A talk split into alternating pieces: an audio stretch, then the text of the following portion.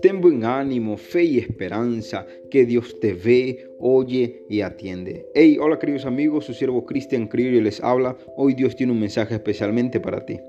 Suba mi oración delante de ti como incienso, el don de mis manos como la ofrenda de la tarde, lo dice Salmo 141.2. Querido amigo, querida amiga, la mejor oración no es la que dura más tiempo, tampoco es la que usa mejores palabras o frases, ni la que se hace en un lugar físico específico, sino la que lleva la única intención de encontrarse con Él. Dios desea que te encuentres con Él, no importa el lugar, no importa el momento, importa la intención por la cual lo hagas, por lo que sientes verdaderamente comunión con Él.